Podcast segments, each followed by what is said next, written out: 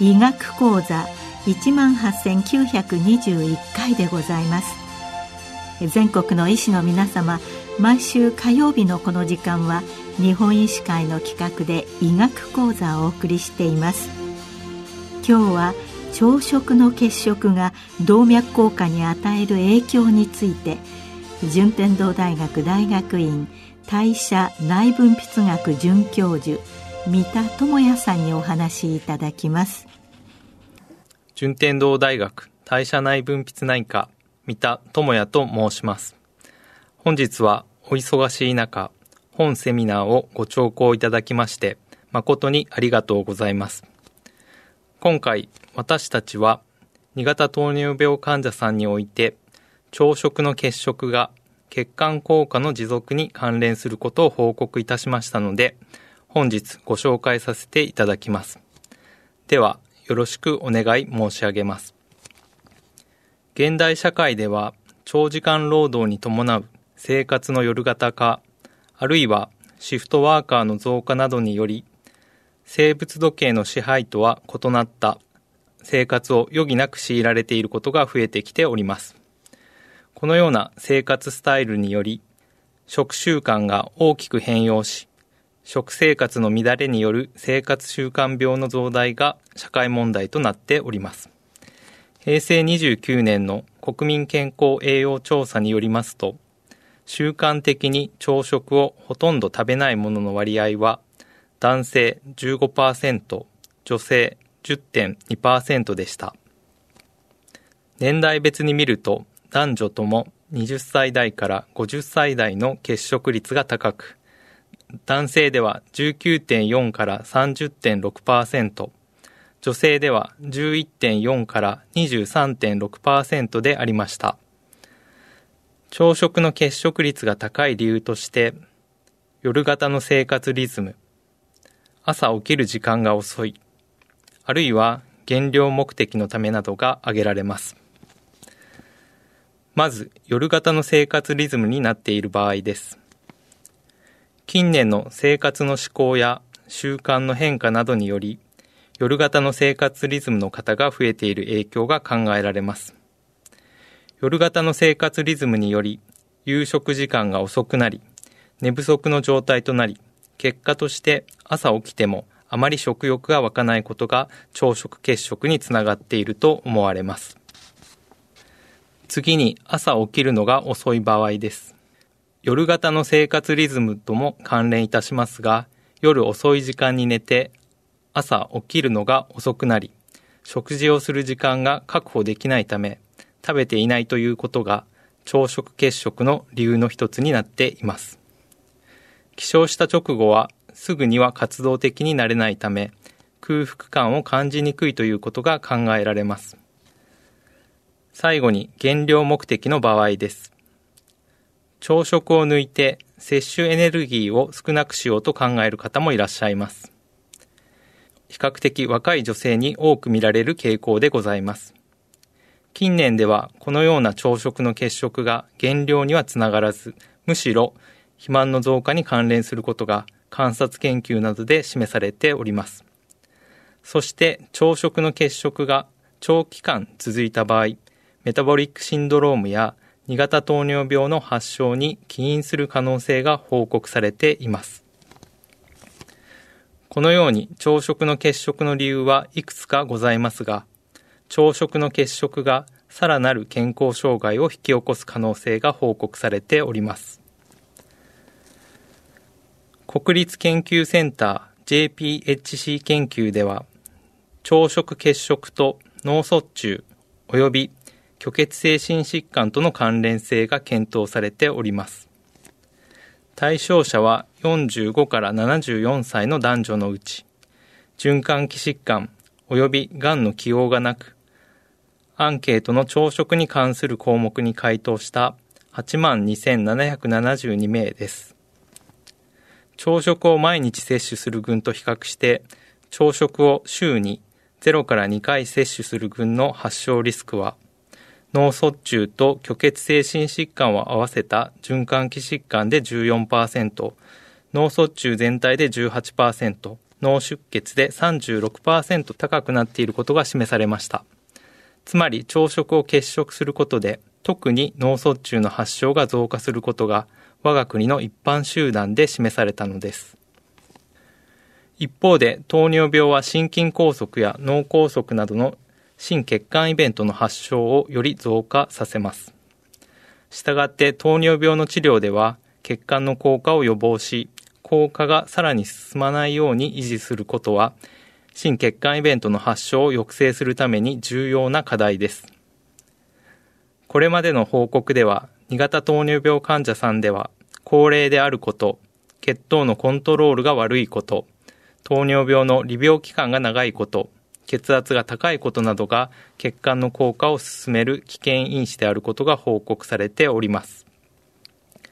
しかしながら、2型糖尿病患者さんにおける生活習慣と血管の効果の関連性は十分に明らかになっていませんでした。そこで今回、生活習慣が血管の効果に与える影響を明らかにすることを目的に、心血管イベントの起用のない2型糖尿病患者さんを対象に、様々な生活習慣と血管効果の指標であるブラキアルアンクルパルスウェーブベロシティ BAPWV の関連性を調査しました。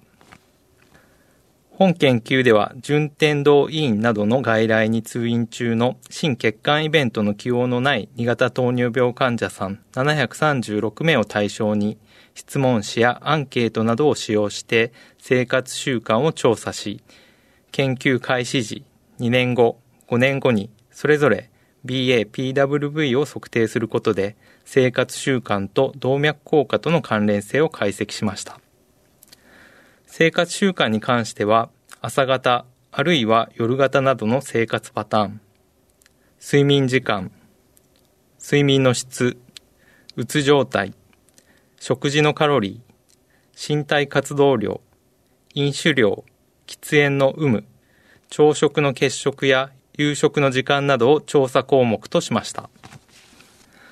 その結果、朝食の欠食回数が多い人は毎日朝食をとる人に比べ BAPWV の値が5年にわたって高く持続することを発見しましたさらに年齢、性別、血糖コントロールや血圧などオーソドックスな動脈硬化の因子を調節しても朝食の欠食回数が多いことは PAPWV の持続コーチに関連していました。さらに1週間の朝食の回数によりグループに分けて各群の特徴を比較したところ朝食の回数が4回未満のグループの患者さんでは夜型の生活パターン睡眠の質が不良うつ傾向アルコールの摂取量が多い夕食時間が遅い中食や外食の頻度が多いなど他の悪い生活習慣が集積しておりましたそのような患者さんでは5年にわたり BMI が高い、HDL が低い、そして尿酸値が高く、さらに BAPWV が高値であることが明らかになりました。このことから朝食の欠食が多い患者さんでは他の悪い生活習慣や動脈硬化の危険因子が集積することが血管の効果に影響した可能性があります。しかしさらに詳細な解析を進めたところこれらの因子とは独立して朝食の欠食が多い患者さんでは血管の効果が続くことが明らかになりました以上より朝食の欠食そのものが動脈の効果に悪影響を与えることが明らかになりましたこの結果は本年度の BMJ の姉妹誌である BMJ オープンダイアビティスリサーチケアに掲載されました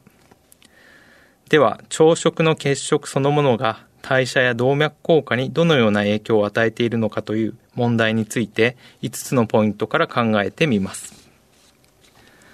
1つ目はセカンドミール効果です。この概念は最初の食事後の血糖増加が次の食事のインスリン分泌を増加させる、あるいはインスリンの初期分泌は β 細胞の記憶により調節されているというものです。実際にイスラエルの研究チームは2型糖尿病患者さんが朝食を欠食すると昼食以降のグルコース応答性のインスリン分泌が低下し食後高血糖を増悪させる可能性を報告しております。この試験では2型糖尿病患者さん22名を対象に無作為に2日の試験日に割り付けられるクロスオーバー試験が行われました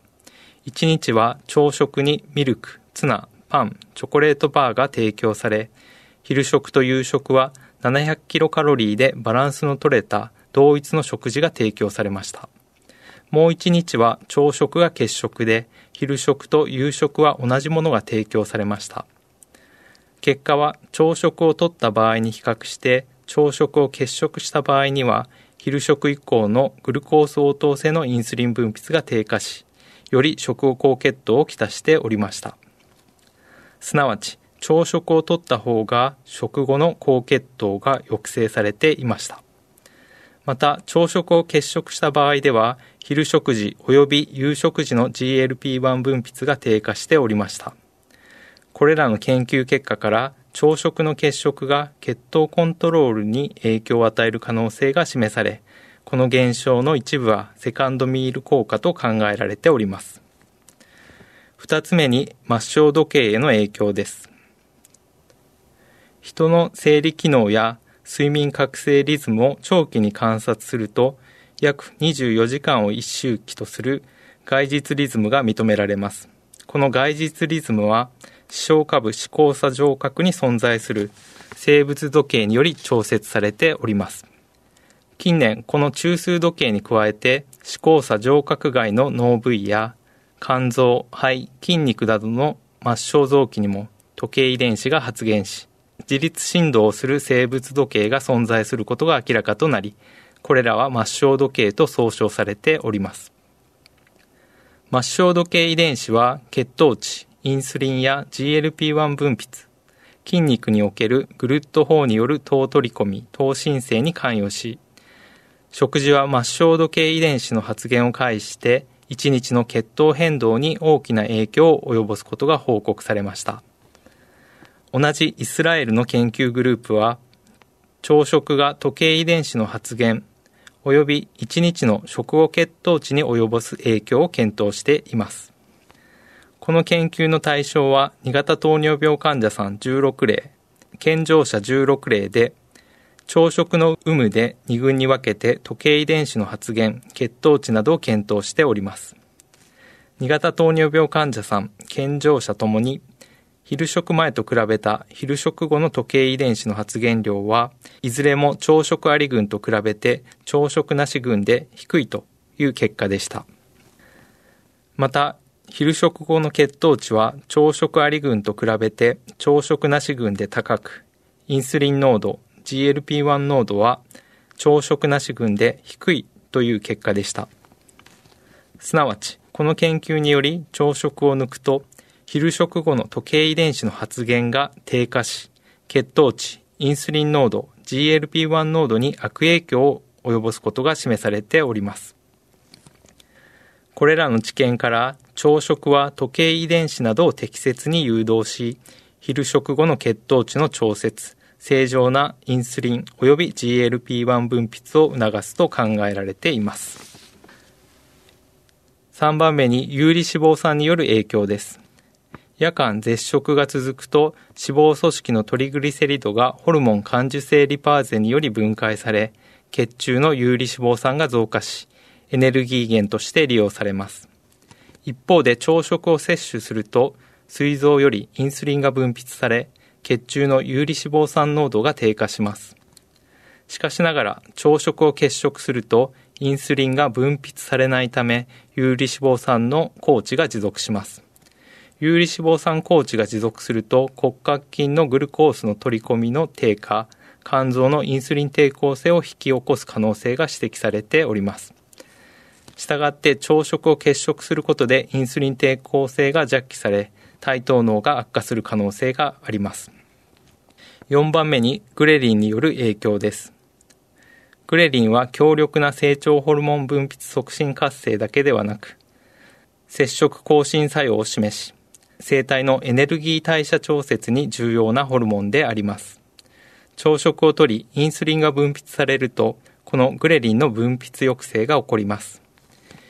一方で、朝食を欠食すると、グレリンの分泌抑制低下が起こり、結果として食欲が更新し、体重増加が引き起こされることが報告されております。日常の臨床現場でも朝食を欠食する患者さんが昼食、夕食にまとめて食べ、結果として体重が増加してしまう症例を経験されることもあるかと存じます。最後に、ストレスホルモンによる影響です。絶食が長くなると体はストレスに感じますので、視床下部、下垂体、副腎系の活性化が起こり、コルチゾールの分泌が更新し、体糖能の悪化や血圧の上昇につながる可能性があります。以上のように朝食を欠食することによる代謝の悪化、血圧の増加や体重増加などが血管の効果を進める可能性があると考えられます。まとめとしまして、今回私たちは朝食の欠食が2型糖尿病患者さんの血管の効果に悪影響を与えることを明らかにしました。血管の効果が進行し、心血管イベントを起こしてしまうと、患者さんの寿命が短くなる。あるいは生活の質が大きく損なわれることもあり、経済的な負担も増加してしまいます。心血管イベントの発症の予防策として、朝食をしっかりとることが重要な可能性があります。先ほどお話をさせていただきましたが、日本の健常人を対象としたコホート調査では、朝食の欠食が脳卒中の増加に関連することが報告されています。一方で、本研究では、心血管イベントのリスクが高い2型糖尿病患者さんにおいて、朝食の欠食が血管の効果をさらに促進させる可能性があることを示しました。したがって日常の臨床では患者さんに朝食をしっかり毎日とっているかどうかを確認することが重要と考えております。朝食の欠食がある方では動脈硬化のハイリスク群と考え、個々の動脈硬化のリスク因子に対してしっかりと介入することがまず大切であると思われます。今後は朝食の欠食を改善させることが動脈硬化や心血管イベントの抑制につながるかを検証したいと考えております。以上でございます。ご清聴いただきまして誠にありがとうございました。今日は朝食の欠食が動脈硬化に与える影響について順天堂大学大学院代謝内分泌学准教授三田智也さんにお話しいただきました。